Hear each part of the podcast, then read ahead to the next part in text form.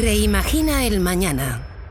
Un podcast de Cámara de Comercio de Cantabria con la colaboración de Sodercan. Buenos días y bienvenidos a Reimagina el Mañana, el podcast de la Cámara de Comercio de Cantabria con la colaboración de Sodercan. Hoy tendremos a Mario Weiss que nos hablará sobre esa preocupación geopolítica y económica que traen los conflictos mundiales. Estaremos con Miguel Ángel Cuerno, presidente de la Federación del Comercio de Cantabria, que nos hablará de la situación del comercio en la región, de ese cambio de costumbres y de nuevas iniciativas para el desarrollo de las acciones comerciales. Y cerraremos nuestro podcast semanal con Óscar Pérez Marcos, que nos hablará de un fondo de inversión. Buenos días, Mario. Buenos días, Cantabria. Habla Mario Weiss, consultor del Banco Mundial. Esta semana el mundo ha sido conmovido por el brutal ataque de Hamas, el terrorismo palestino en Israel, con todas las víctimas civiles que hemos visto, y eso ha desatado muchísima preocupación geopolítica mundial, que tiene un componente político y un componente económico. Parecería que la idea de Irán y Rusia, que es evidente que están apoyando a Hamas, es evitar que Arabia Saudita firme un acuerdo de amistad con Israel y con Estados Unidos, y esto evidentemente ha provocado una revolución en la geopolítica mundial que puede afectar al mercado petrolero. Les recuerdo que en el año 1973, hace 50 años, en la guerra de Yom Kippur, Occidente apoyó a Israel y los países árabes como represalia recortaron violentamente la producción de petróleo y eso dio origen a la crisis del petróleo del 73 y luego del 78, y siempre que hay una guerra el mercado petrolero se ha calentado. El precio del barril en el 73 subió de 3 dólares barril a 18 y comenzó una, subida que todavía hoy continúa. Pienso que en esta circunstancia lo que puede pasar en el mercado petrolero, aunque es difícil de prever, es un aumento de la volatilidad, o sea, va a haber mucho subida y bajada, pero no creo que provoque una subida estructural del precio del petróleo como en el año 73.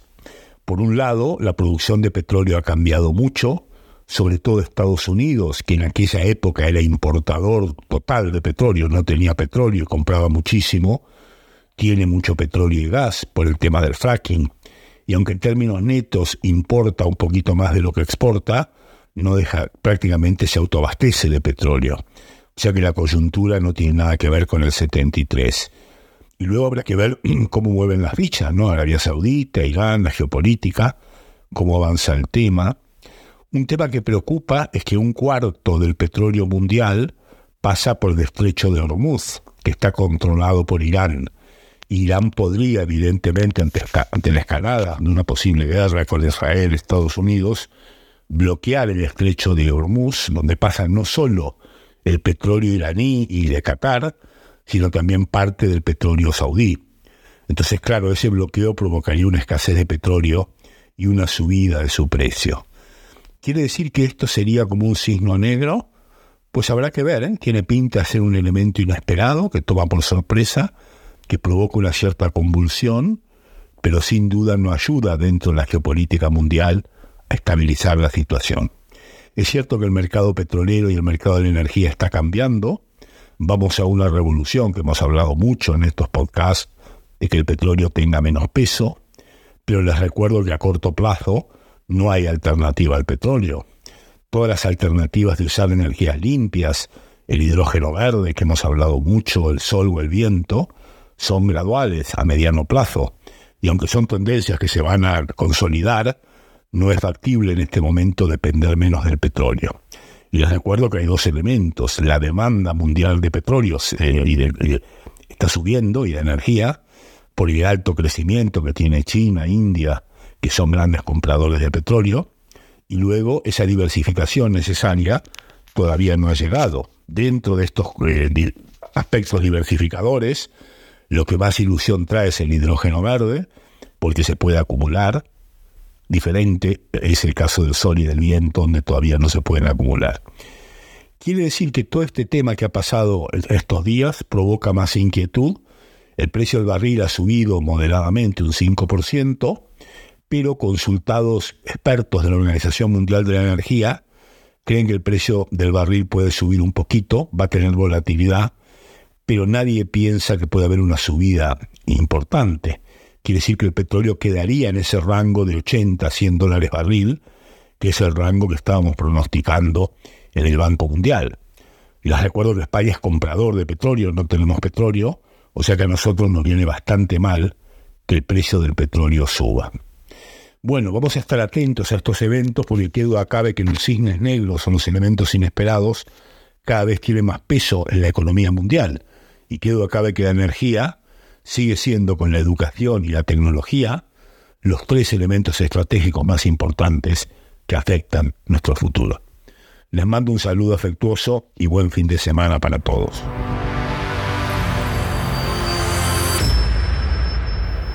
Y continuamos en nuestro podcast semanal Reimagina el Mañana con Miguel Ángel Cuerno. Buenos días, Miguel Ángel. Buenos días. Presidente de la Federación de Comercio de Cantabria.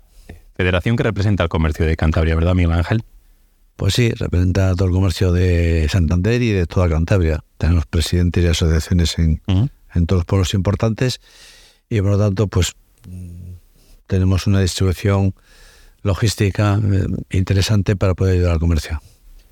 Eh, muchas veces, y ayer estaba en un encuentro además que se dudaba, ¿no? Eh, la actividad comercial es una de las más importantes de la región por delante de la hostelería. Sí, sí, esto es una cosa que nunca se dice, pero el comercio y servicios, y la hostelería, eh, tenemos más del 20% del PIB de Cantabria y el mayor peso en empleo, por supuesto, estamos cerca de los 100.000 trabajadores y la mayor parte de los trabajadores el sector eh, servicios y comercio pertenece al comercio. O sea, somos el sector que más empleo genera, que más empleo estable tiene, que más empleo femenino. Aquí no hay problemas de igualdad ni de historias de estas.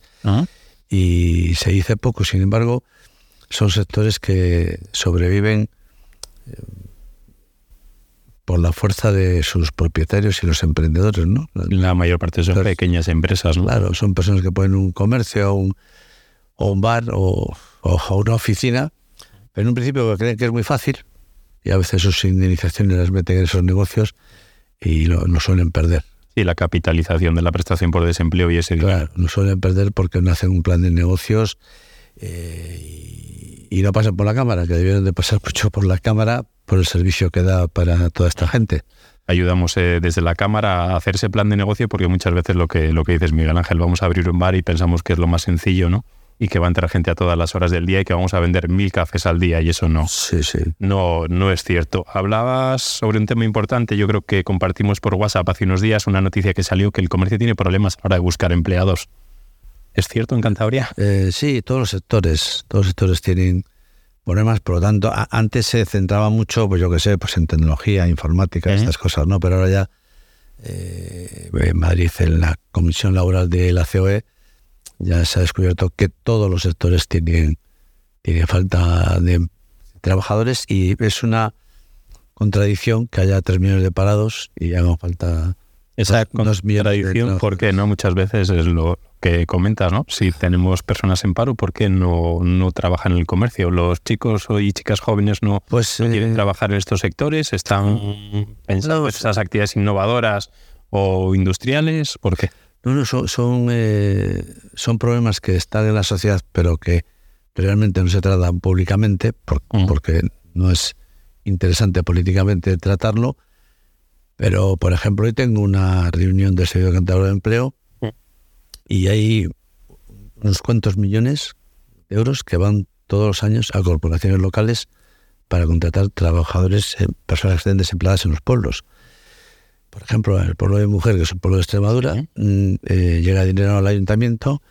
Si hay, imagínate, 50 personas que no trabajan, no hay ningún problema. Esas 50 personas con estos fondos van a trabajar en el ayuntamiento seis meses, van a barrer en las calles y van a estar seis meses eh, cobrando un desempleo. Hay una fábrica de pollos impresionante allí que genera pleno empleo en toda la zona pero de este pueblo no va nadie a la fábrica de pollos. Porque tú no encuentras a los trabajadores si hay un sistema social que les protege eh, y luego la gente lo que quiere es vivir de otra manera. Ahora mismo el tiempo libre se, se premia lo que uno quiere tener, quiere tener ya teletrabajo más que en la oficina. Hay una serie de costumbres que están llevando a, estas cosas y, luego, bueno, pues todo el tema de subvenciones y ayudas, que está muy bien y en un país avanzado como España tiene que ser así, pero debería ser, debería estar estrictamente controlado cómo se hace. ¿Se desincentiva el empleo en el sector? Bueno, si uno está en el paro y, tiene una propuesta de trabajo y dice que no, lo natural es que eh, el empresario no firme que no quiere al trabajador, no, pero se firma. Al final, todos colaboramos en que este sistema eh, se mantenga. Y además, otra cosa que ocurre, si tú recibes un dinero, una subvención, una ayuda, tú la recibes porque crees que tienes el derecho a recibirla, ¿no? Y por lo tanto, si tú recibes 800, eh, 600, me lo invento, y vas a trabajar por 1200, tu cabeza piensa que trabajas por 400 al mes.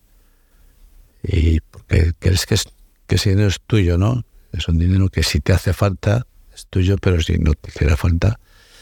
Todo esto es muy difícil desmontar, muy difícil explicarlo y, y nos meteríamos en un lío si lo explicamos con detalle. Bueno, pues vamos a meternos en otro lío. Hablabas de costumbres, ¿verdad? Eh, costumbres en el empleo, costumbres en el comercio. El cliente está cambiando.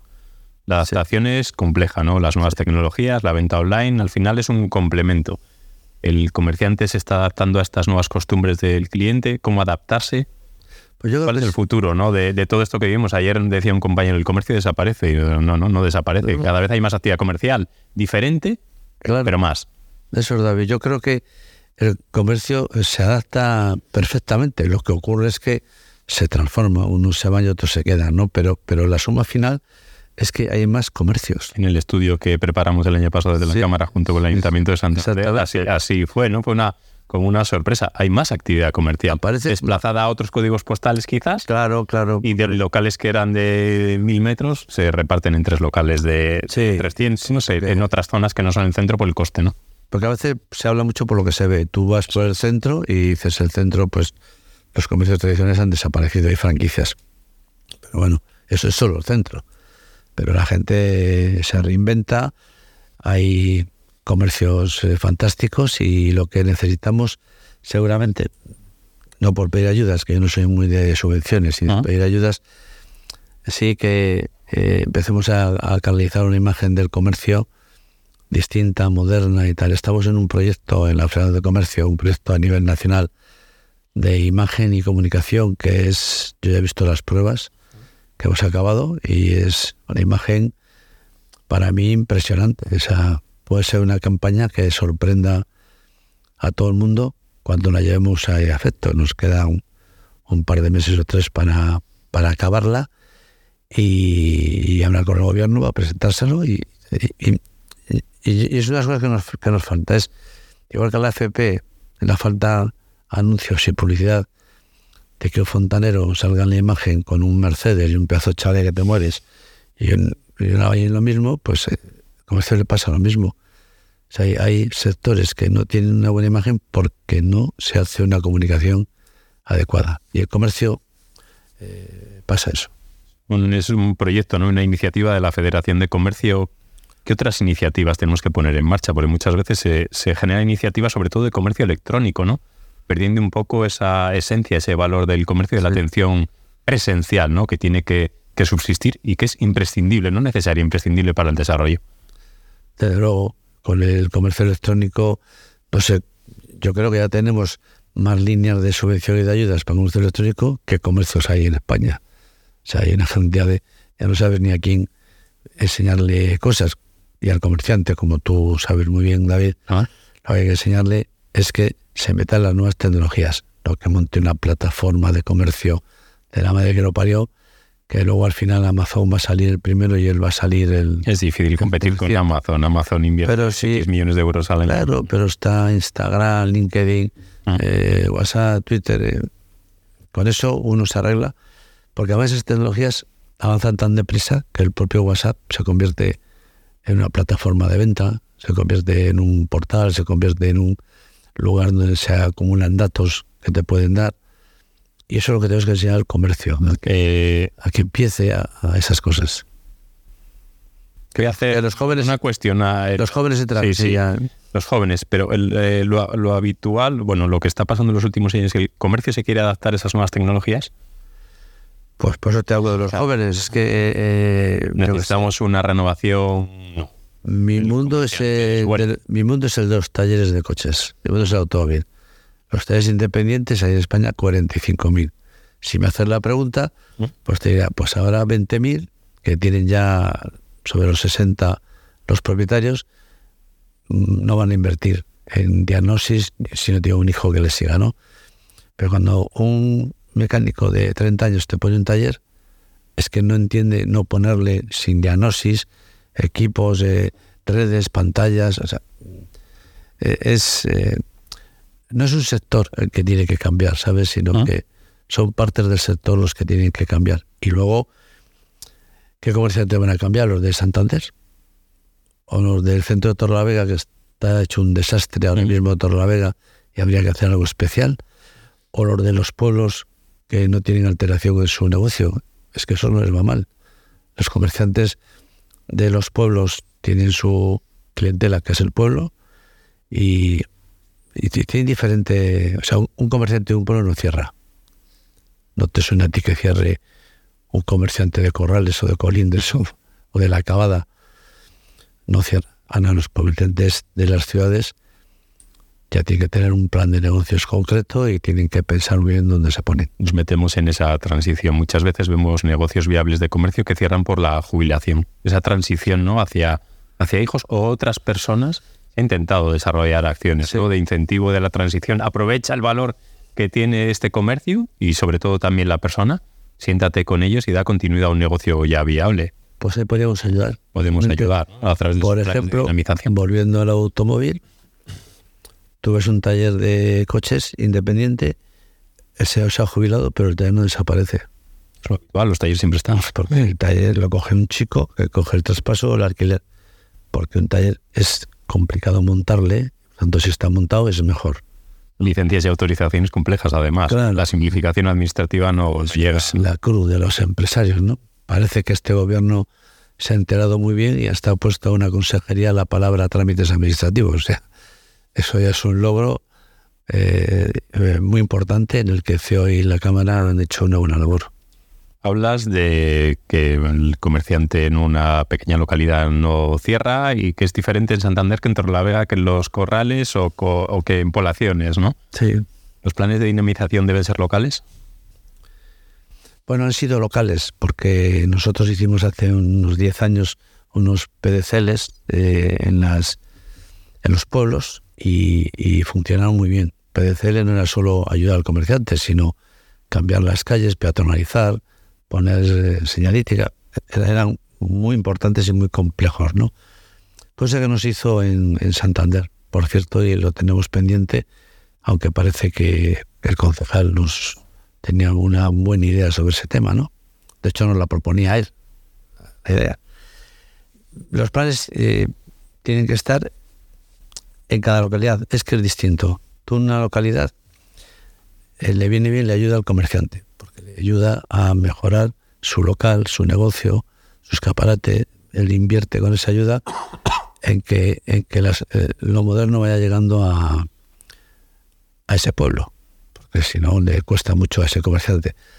En las capitales pues son otras cosas. Lo que hay que hacer, hay que hacer más promociones, hay que hacer sorteos, hay que hacer, hay que moverlo y sobre todo, insisto, yo creo que hay que coger al comercio como un sector muy importante, decirlo, a la, decirlo a la sociedad, el peso que tiene el comercio, el peso que tiene para el empleo y para, y para la riqueza de, la comunidad, y decirlo. Y eso hay que hacerlo en una comunicación que tiene que ser agradable, que tiene que ser moderna, que tiene que ser de, los tiempos que hay ahora.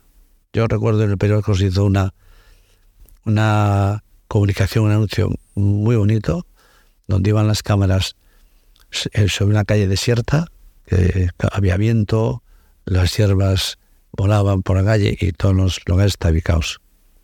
Esto pues ir a la calle de Torlavega, ahora, principal, y verlo. Esto que te cuento ahora. ¿eh? Y de repente eh, seguía en la calle, pero ya empezaba un comercio abierto, la panadería, el cliente hablando con la panadera, tal. Y de repente apareció la calle alegre, con mucha vida, con mucho negocio. Ese fue que intenta recuperar ese vídeo, porque yo participé hace 15 años en él y no le he conseguido recuperar. Torre Vega hablábamos hace poquito con un empresario ¿no? de esa interconexión entre el comercio y la industria. ¿no? Torre Vega no puede vivir solo de la industria y tienen que estar todos los sectores, principalmente el comercio. El comercio. Pero sin industria, ¿cómo descomercio? Posible. Tiene que haber consumo y el consumo es dinero. Aunque el comercio a veces es socio también, hay que el consumo es necesario, imprescindible para la vida. Tiene que haber industria, tiene que haber hostelería y tiene que haber comercio. Y para comercio tiene que haber hostelería. Y bueno, pues está el, el ejemplo más claro de interrelación pasó con la COVID. Con la COVID, cuando había sectores que entraban y otros que no entraban, resulta que en Canarias y en, y en Mallorca decían, bueno, los turistas no podía, no viajaba nadie a las islas, ¿no? Pues qué manera que sector sea. O sea, ningún sector vendía nada. Y eso se puso en Madrid, en la negociación que teníamos, se puso en valor en Madrid, oye, mira, que es que esto va todo relacionado, ¿no? Futuro, diga el ángel. Futuro. Pues, ¿Qué nos depara, no? ¿Qué nos depara en estos años siguientes en el que suponemos que el comercio electrónico siga cogiendo fuerza? Hay un montón de plataformas, además de venta de productos de segunda mano, que quizás están haciendo daño a ese producto nuevo. ¿Qué nos depara el futuro? Bueno, ponemos un comercio de segunda mano y ya está, ¿no? Sí, lo que pasa es que yo ayer lo, hablaba precisamente con Pablo, nuestro técnico fantástico que está aquí, las ventas por, por diferentes plataformas como Wallapop, otras, otras herramientas que al final no, no pagan impuestos ¿no? y que puede que estén están quitando una venta al comercio tradicional. Sí. Llamarle tradicional por comercio de físico. Vamos a cerrar Wallapop, Alibaba, eBay. Amazon. Es imposible. No se puede poner barreras al, al, pues, pues al, todo, todo, tiene ciclos. Mira, los supermercados hace muchos años se instalaban en, los centros comerciales como, como tractor. ¿verdad? Los supermercados se instalaban en los barrios. los, los barrios están llenos de supermercados donde la gente ya no necesita ir como antiguamente a un centro comercial para traer el carro lleno de, alimentación, ¿no? Eso ha cambiado. La, la pirámide de edad de España es tremenda, es tremenda. Mira, cuando te jubilas, ya eso de irte con el coche a no sé dónde, pues no. Otro día me pasó en casa, mi vecina me decía, si vas a la gran superficie, tráeme botellas de agua, porque ella ya no se desplaza, compra en el comercio local. Y, ni tienen ganas, y como tienen abajo, todo, todo, todo eso es típico. Mi hija, por ejemplo, que mi casa parece un almacén de, de cajas de, de todas las franquicias de ropa, ¿Mm? hay compra. Y luego lo devuelven todo. Y lo compra y lo devuelven. Yo no. ¿Cómo puede soportar el del comercio? Luego lo eso, eso no lo soportan, por eso les van a empezar a cobrar. Ya está. En Navidad, ¿no? Me, me compran 10.000 y mañana vienen y me devuelven 8.000. No, no lo hace todos los días. Esto, la tesorería, la casa. Amigas todos los días. Pero ya se van a empezar a cobrar por devolver. Pero yo ahora veo también en mis vecinas, amigas de mi hija, que ya no compran tanto. Ya se han cansado. Que llegue la caja de devolver, desde que ya quieren ir a una tienda. Va todo cíclico y lo que hace falta es que el comerciante pues haga cosas que le gusten a la gente. Nada más. Estar conectados con la realidad. Sí, sí, va a cambiar y digitalmente creo que no hace falta ya, hemos hablado tanto de eso, que no hace falta ya ni, ni plantearse si hace falta. Es que si no, te va a dar igual que estés aquí o allí. ¿Cómo cubre ese pequeño comerciante el que normalmente trabaja una persona o dos máximo esa, ese servicio, ¿no? 24 horas eso con la Federación de Comercio, con la Cámara de Comercio y si es una industria con la COE. O sea, hay, cosas a las que no pueden llegar. Es imposible, ¿no? 24 horas. Una industria puede. Una industria puede llegar a todo, pero hay cosas que no puede y necesita pues una COE. Pues un comerciante con una persona tiene que ser ingeniero, experto medioambiental, tiene que ser experto en saber hacer fotos para las redes sociales, contabilidad, eh, no es posible, eso tiene que ser eh, ayudado desde los colectivos en los que además no creen mucho, siempre piensan que, que para qué, para qué haber una asociación, ¿no? Es una cuestión que hay que explicar algún día que, que pase. Gracias Miguel Ángel por el trabajo que hacéis desde la federación y trabajamos para que estos siguientes 25 años sean estupendos para el comercio minorista. Pues muchas gracias. Y ahora damos la bienvenida a Óscar Pérez Marcos, que nos va a hablar de un fondo de inversión. Buenos días, Óscar, cuéntanos. Hola, David, gracias una semana más por este espacio. Hoy quería compartir la buena noticia de que se ha creado el primer fondo de Venture Capital de impacto en España, enfocado en la diversidad e inclusión. Lo ha hecho eh, Zubi Capital de la mano de, Carmen Pumariño y de, José Nistal. Y bueno, pues eh, siguiendo un poco la tendencia de crecimiento de la inversión de impacto en este país pues han encontrado la oportunidad de crear este, este primer vehículo eh, que se llama Zubi Capital Diversity Catalyst eh, y es esta oportunidad que están esperando para materializar su objetivo de construir un mundo más justo, diverso e inclusivo y donde bueno pues nadie quede excluido y aporte una rentabilidad mayor a los negocios. Capital es una gestora especializada en la inversión de activos alternativos con triple impacto social, ambiental y económico positivo. Es la plataforma para lanzar un fondo como este, eh, cambiando un poco las reglas del juego, enfocado en, diversidad de sus equipos y en el enfoque de las compañías. Y están apostando eh, también por estrategias de inversión de impacto en espacios que hasta ahora pues, eh, estaban bastante desatendidos por la industria. En 2020 ya lanzaron el primer fondo Venture Debt de impacto y fueron pioneros en, en este modelo y ahora pues se atienden este, esta oportunidad de mercado. Y bueno, para dar un poco de contexto sobre esta, este movimiento de la inversión de impacto, en, los últimos, en la última década, ese concepto ya reúne a más de 450 inversores que han invertido más de un trillón de dólares. ¿Qué inversiones se realizan con este fondo de inversión? Bueno, pues este eh, fondo de inversión eh, tiene un ticket promedio entre 150.000 y, y medio millón de euros y buscan obtener rendimientos de mercado e invertir en empresas que, cumplan con estos criterios. ¿no? Eh, el impacto eh, fundamentalmente está motivado por un propósito claro y la resolución de problemas reales. Oscar, ¿qué tamaño tiene el fondo para saber hasta dónde puede llegar? Bueno, pues el objetivo del tamaño de este fondo es de 20 millones de euros y están ya programando realizar su primer cierre en, las primera, en los próximos meses y seguir captando capital para, para inyectar en estas compañías. Así que nada, todos eh, bienvenidos a, visitar Zubi Group y esta nueva oportunidad de inversión de impacto en España. Muchas gracias, Oscar, por esta información y haremos un seguimiento a este fondo de inversión Zubi Capital. Hoy hemos tenido a Mario Weiss, que nos ha hablado de esa preocupación importante ya, se va repitiendo en los últimos meses, geopolítica y económica por los conflictos, sobre todo conflictos bélicos. Hemos estado con Miguel Ángel Cuerno, que nos ha hablado a fondo del comercio minorista, costumbres, iniciativas, nuevos proyectos y sobre todo esas nuevas acciones que se pueden desarrollar en, beneficio del, comercio. Y Óscar Pérez Marcos nos ha dado información sobre ese nuevo fondo de inversión Zubi Capital, importante para esos, esos proyectos sociales. Un saludo, buen fin de semana y gracias a Sodercan quien lo hace posible. Reimagina el mañana un podcast de Cámara de Comercio de Cantabria con la colaboración de Sodercan.